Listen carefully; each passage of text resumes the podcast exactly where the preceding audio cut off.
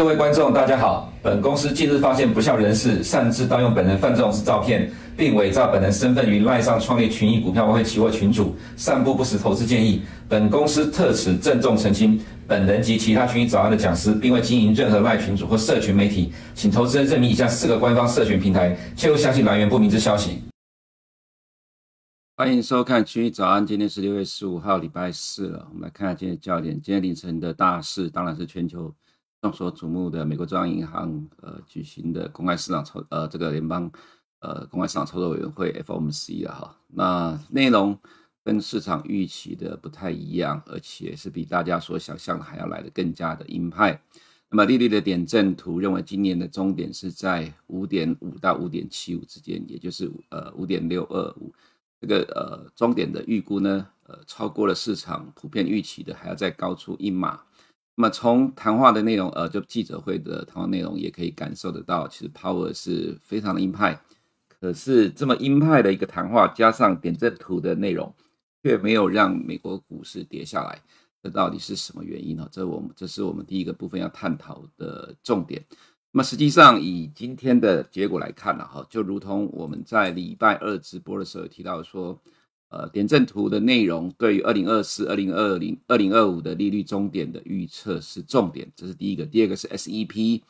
Summary of Economic Projection 里面的数据也是重点。呃，其实今天的第一个焦点的答案重点是在 SEP 的内容，哈，所以虽然。呃，这个点阵图预期的是非常的鹰派，远超过大家的市场想法想象的一个状况。但是 SEP 却让今天的美股收盘是上涨的，即使道琼看指数下跌，其实这个结构内涵也是算强的。所以等一下我们会做个说明。第二个是 CPI 的预期蛮准，其实今天凌晨。呃，美国市场没有被 FOMC 的内容打垮。第二个问，呃，第二个原因在于这个呃，第二个点部分，也就是说 CI 呃 CPI 的状况。我想可能很多投资人忽略掉了昨天晚上公布的 PPI。其实昨天晚上公布的 PPI 对于金融市场，尤其是股市而言，它也是一个利多。所以我会用第二个焦点，呃，讲到了 CPI 的预期蛮准的，而且一直领先大多数的市场参与者。一直到现在，呃，很多的市场投资人对于美国的 CPI 仍然是戒慎恐惧。你再回想一下，去年第四季中国刚从疫情中解封之后，很多人都说美国的通膨今年下半年会失控，美国通膨会压不下去。可是我们在节目中常常秀出来，呃，美国金融市场对未来一年美国 CPI 的预期的 model，嗯、呃，从去年十一月十号，我们当时就说哈，其实我们认为，呃，未来美国的金融市场，尤其是股市呢。会随着每个月公布的 CPI 而逐渐的强势，到目前为止，它一直在走这样的一个逻辑。而现到了呃这个礼拜公布的五月 CPI，加上昨天晚上公布的 PPI，呃，还有接下来在七月中要公布的六月的 CPI 了哈。其实它已经对于现在的市场产生了更积极正面的效果，都是我们今天所要探讨的重点。我想探讨这些重点呢哈，比观察市场非常多的现象到最终。得不到结论还更有用的啦！我们在短短的二十五分钟之内，帮你浓缩了市场的精华，而且告诉你这个逻辑的方逻辑所呈现出来是什么样的一个内容了。哈，你只要能够看得懂、听得懂，自然就能够对市场比较有明确的掌握。我们来看一下今天的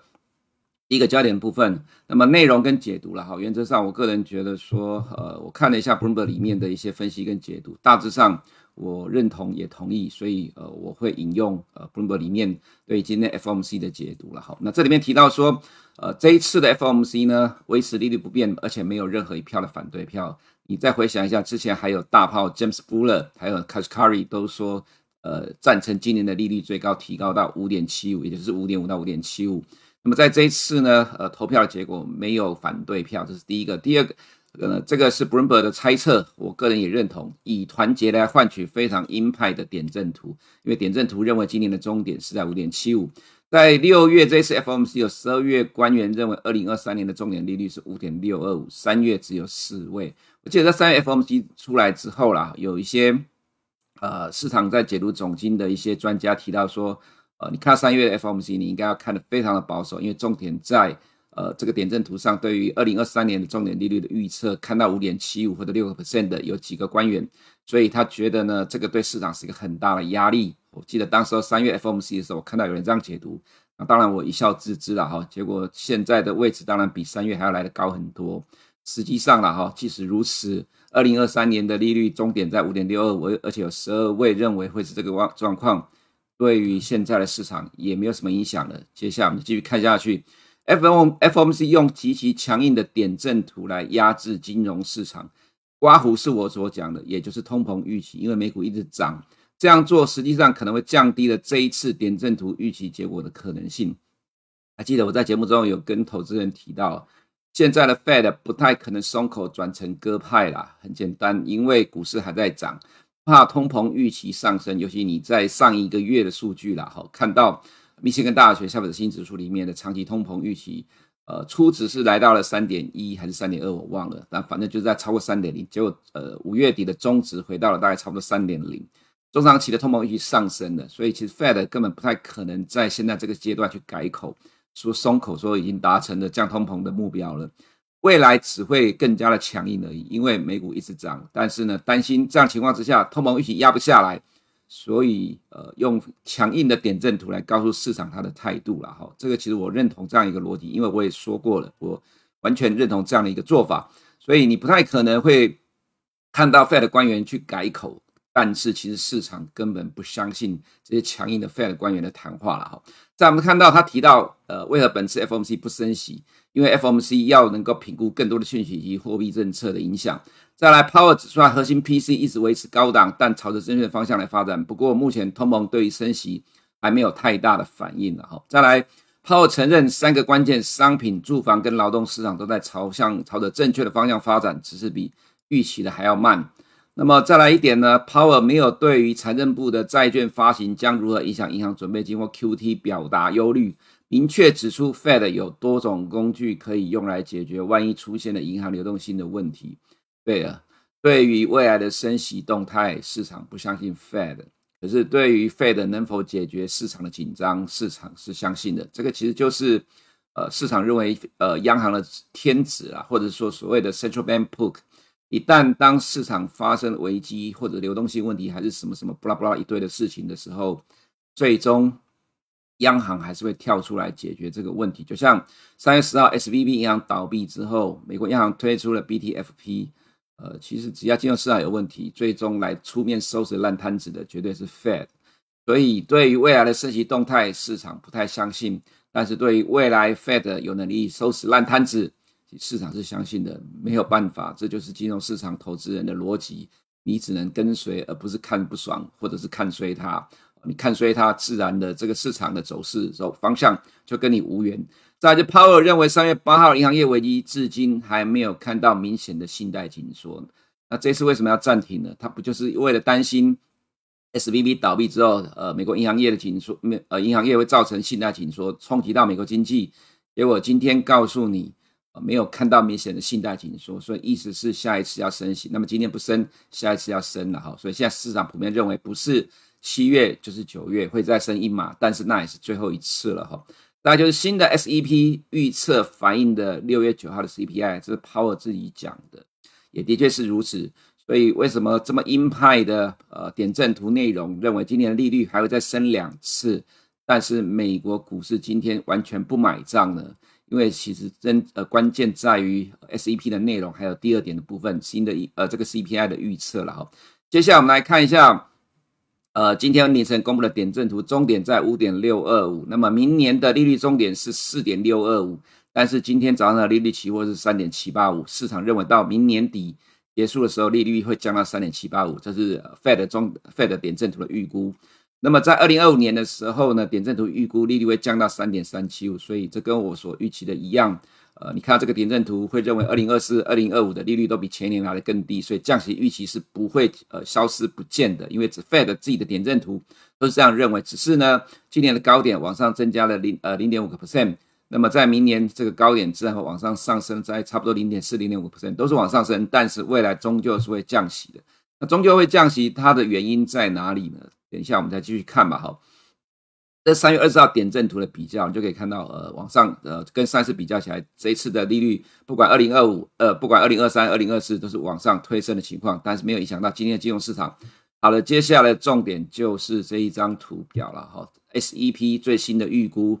对于今年的 GDP 成长率呢，从零点三月零点四上修到一点零 percent。这个告诉你的是今天美股为什么上涨的答案。零点四代表的意思就是说，他原本认为今年下半年美国会出现单季到两季的衰退，但是现在上修了零点六 percent，这是很大幅度的上修。今年现在已经是六月了，上半年要过了，他在这个时间点上修全年的 GDP 成长率，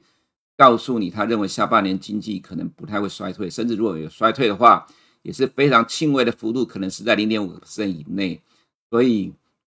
这一点支撑的美国股市今天收盘是上涨的，这是第一个部分。第二个是失业率从四点五下修到四点一，告诉你美国就业市场非常的火热，其实这也是上修经济成长率的一个主因。再来呢，为什么终点利率会上升到五点七五呢？因为它上修今年年底的核心 P C 从三点六上升到三点九，可是你看一下二零二四年年底的核心 P C 的预估仍然是二点六，没有改变。所以，Fed 自己说相信到明年底结束的时候，美国的通膨会降到接近它的目标二点零。所以，为什么明年会降息？这是第一个部分。你看到这个 SEP，它才是影响真今天的美国金融市场表现真正的关键。上修了今年的经济成长率，代表今年经济不太不见得下半年会有一一到两季的衰退。也就是说，现在美国经济比大家所预期都还要来得更强。那么失业率也下修了，这个状况会回到什么呢？曾经我们在节目中讲过好几次的。在美国历史上出现了强升息，而且升息维持很长一段时间的高利率的水准，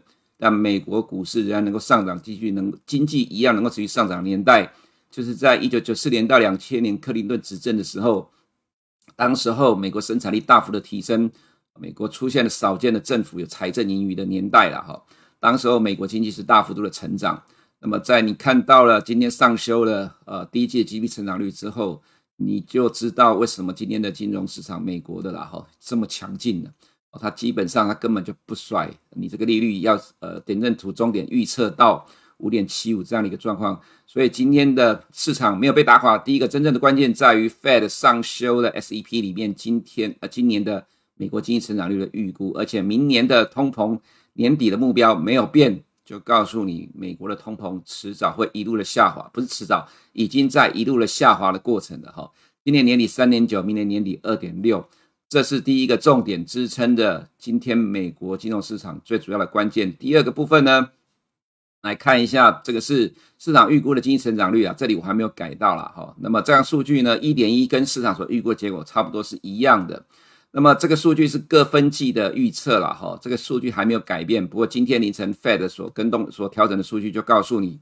未来呃接下来这些券商机构对于下半年经济成长率都要上调了，这个是市场能够强势的原因。在昨天看到有人在网络上提到说，哦，你看美国经济很糟糕，亚特兰大 GDP 闹的模型，第二季从原本的二点九下修到了二点二，所以这很糟糕嘞。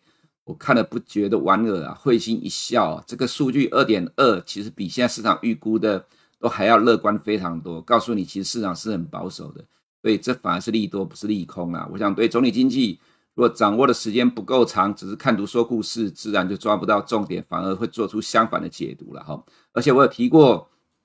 接下来这个数据不见得跟最终数据会一致，因为这数据还是蛮好的。那么最终的数据如果往下修，是因为贸易逆差的扩大的话，它反而会被解读成是利多，因为贸易逆差的扩大代表的是美国的需求很强，所以你最终如果看到 GDP 的项目里面是贸易逆差让第二季的 GDP 持续的下修，但还是正成长，但是你只要看到呃消费端是维持成长的话，基本上市场根本不会太在意这个部分了哈。对经济成长率、对总体经济的数据做出了呃完全不一样的解读，你会在市场得到完全不同的结果。那我们看到的是另外一个重点，就是第二个焦点，我们所提到，因为昨天早上没有直播，所以我们今天早上再补充一下这个数据，其实关系到了未来一整年美国金融市场走势的发展啊。怎么说了哈？就是我们在第二个焦点，第一句话，CPI 市场预估很准。我们先看一下礼呃礼拜二晚上公布的 CPI 数据已已经公布了，我们就不再做多做分析，我们只要看说这个数据公布之后。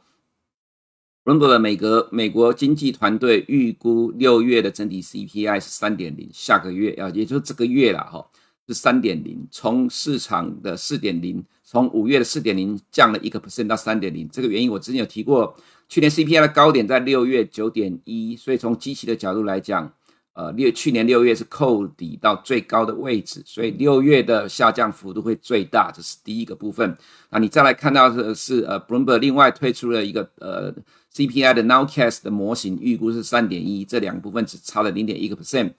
所以六月的 CPI 会大幅度的降低。在前两天有一篇在国外的资产管理公司提提出一篇报告说，这一波的美国市场能够这么强势，其实真正的关键是在六月的 CPI 预估只会掉了三个 percent。其实我讲过很多次了，早就讲了啦。因为我的图表已经在节目中秀了很多次了啊，如果没有注意到，我也没有办法了。当然现在开始有人注意到，昨天也看到一些。呃，第四台投顾老师说，早就告诉你，美国六月的 CPI 要降到三个 percent。对了，我也很早就讲了。我们来看一下，呃，这个是 Market Implied CPI from Traded Inflation Swap，这个是预测未来十二个月的美国 CPI。五月已经过去了，这是六月的 CPI 预估的数字三点零四，到明年五月的时候，美国 CPI 会降到二点一。美国的大咖投资人其实在看着未来的预测的 CPI 来做方向的变化判断。这样你了解了吗？你看，呃，市场上如果不够及时，或者没有找到，呃，真正会影响到美国金融市场的数据预估的话，自然你就抓不到头绪了哈。我常常在说，美国金融市场发展超过了一百年，这个市场实在是太及时了，有太多各式各样的预估的 model 在市场上，啊，端看你能不能找到这个 model，因为很多的大咖投资人根据这个 model 在做调整，所以我在前几天有一个焦点提到说，经济数据只是来验证。市场预期最终是否正确了哈？结果其实你看到礼拜二公布的 CPI 跟昨天晚上公布的 PPI，它验证了这个未来的一年的预估的 model 是会发生的。所以为什么今天凌晨的点阵图的终点利率是五点七五，可是对于美国股市没有影响呢？因为市场不相信 Fed 会把利率调高到五点七五，因为随着下半年美国 CPI 快速大幅度的降低，Fed 最终仍然是会降息的。所以。呃，这样你了解这样市场的反应了吧？我们来回推一下，呃，在这个 CPI 的部分，呃，这个公布了 CPI 之后，这个是 Super Core 扣掉租金的，呃，CPI 呢降到了四点六，从四月的五点一降到了五月的四点六 percent。这是 Cleveland 的 FED Nowcast 的 CPI 的预估，预估是三点二，跟刚刚所讲的 Bloomberg 预估的三点零，或者是三点一。或者刚才看到的这个 TIS 其实都差不多一样。在我们看到 Bloomberg 预估的 CPI 的呃租金 YY 的年增率已经到顶了，后面的虚线是预估值，也就是说未来的呃 CPI 项目里面最大的一个部分呃年增率开始降低了，所以 CPI 未来是一路的下滑。这是 Bloomberg 预估呃美国经济团队预估的 CPI 未来走势，在这条蓝色线右边都是预估值。那么不管是名目的 CPI 或者是核心 CPI 都一路往下。蓝呃黄色这条线之后是二零二四年，我其实从去年上半年就开始讲 Bloomberg 的对于 CPI 的预估值了，到目前为止，它仍然是有效的参考工具。我还是再强调一次，到目前为止，它仍然是有效的参考工具。你以为在从去年十月以来一直到现在为止，不断的进场做多的投资人，美国投资人是在干什么？无脑做多，资产炒作吗？有人说这是资产炒作。我说不是啦，因为其实美国投资人根据了这样的一个预估模型，从每个月经济数据在不断的检视这样的预估到底会发生。在去年十一月十号，我看到十月公布的十月的 CPI，我当时候也跟进的，我认为这个预估的模型是会发生的，所以才会转为乐观了哈。我其实这个理由节目中讲过了很多次，如果你看得懂美国金融市场，你自然会知道为什么美国人会这么乐观了，因为。总体经济在反映未来的趋势，呃，不是去做过去数据的分析，而是要去预测未来的方向怎么走了哈。等到你看到未来的总体经济数据出来的时候，都已经太慢了，因为市场都已经反应完了哈。这是我们今天所要强调的重点。再来，这是昨天晚上公布的 PPI 也是利多哦，因为你可以看到呢，月增率的部分是负零点三，主要原因是因为汽油的价格的下降。所以呃，在这个 PPI 数据出来之后，因为你呃六月三十号公布的。美国的核心 PC 里面有些项目是要看呃美国的 PPI 来做这最终的决定，所以在昨天晚上 PPI 出来之后，Bloomberg 预估六月三十号公布的五月 PC 的月增率，铃木的 PC 月增率是零点一，四月是零点四，核心是零月增零点三，前期是呃四月是零点四，Super Core 扣掉呃住房的月增率是零点二，会有明显的下滑。所以呃这个数据不用等到六月三十号，既然 Bloomberg 都做出这样的预估，市场当然也会提前反应了。所以我常常在讲说，你要去看的是未来的市场趋势的变化、经济数据的变化，而不是分析过去，那个都没有意义了。那么 OIS 利率的动态呢？你可以看到市场认为七月是不动的，但是呢，呃，九月会升一码，呃，终点利率是到五点七五，可是市场并不认为会到五点七五，到年底还是会有降息。所以这就我刚才所讲到，市场不买账，这个终点利率会到五点七五，原因是因为认为下半年美国的 CPI 跟 PCE 会一路的下滑，而且是明显的下滑，所以，呃，我们之前有说过了哈，七月呃下旬的 FOMC 指引，你会看到六月的 CPI。六月的 CPI 会让 Fed 打呃，就暂时再继续的打住了哈，这是现在市场预期的动向。所以终点利率呢，其实并没有随着整点阵图的最终的结果出来而往上走，还是在差不多五点零呃五点二五到五点五之间的哈。反而英国的是比较高。那你可以看到 CME 的部分呢，呃七月是维持呃七月是升一码几率是比较高的，但是九月就维持不变，十二月呃十一月维持不变，十二月可能会有降息了哈。这是美债殖率的反应，PPI 出来之后，呃，美债殖率是下滑，FOMC 则是上来，不过收盘还是小跌的。美元在 PPI 之前就跌下来，FOMC 缩小跌幅，这都是有人比市场数据更早反应的，所以永远有人比你早知道了哈。在你看到美股的话，PPI 公布出来还是跌的，但是 FOMC 之后拉起来，可是呢，呃，纳斯达走势就相对上比较强，到收盘是上涨的，所以今天的公债殖利率。